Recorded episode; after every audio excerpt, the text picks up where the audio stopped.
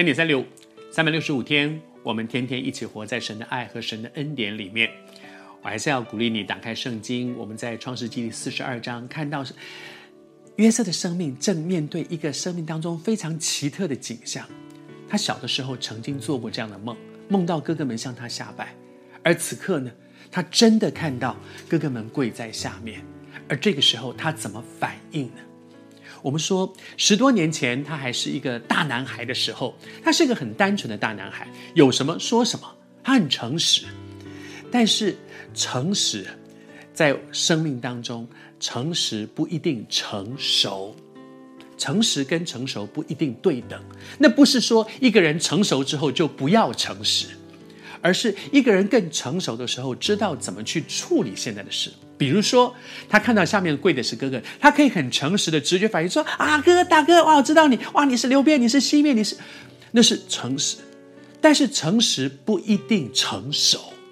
而此刻，他可以很成熟的处理这件事情，知道我暂时不跟你们相认。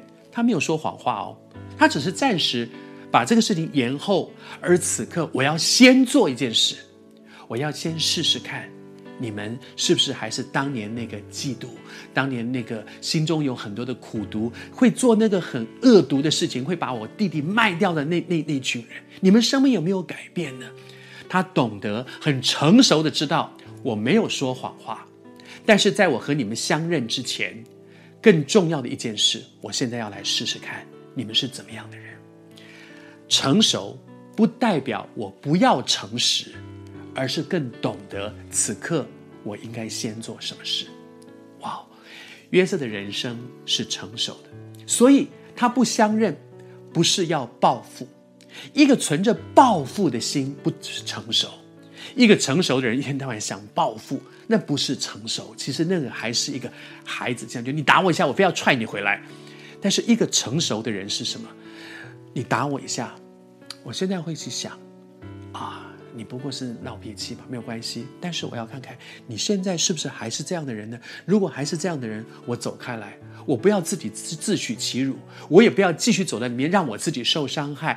一个成熟的人不会是一个情绪性的反应，而会懂得我要怎么去处理，对现阶段是最好的、最合适的。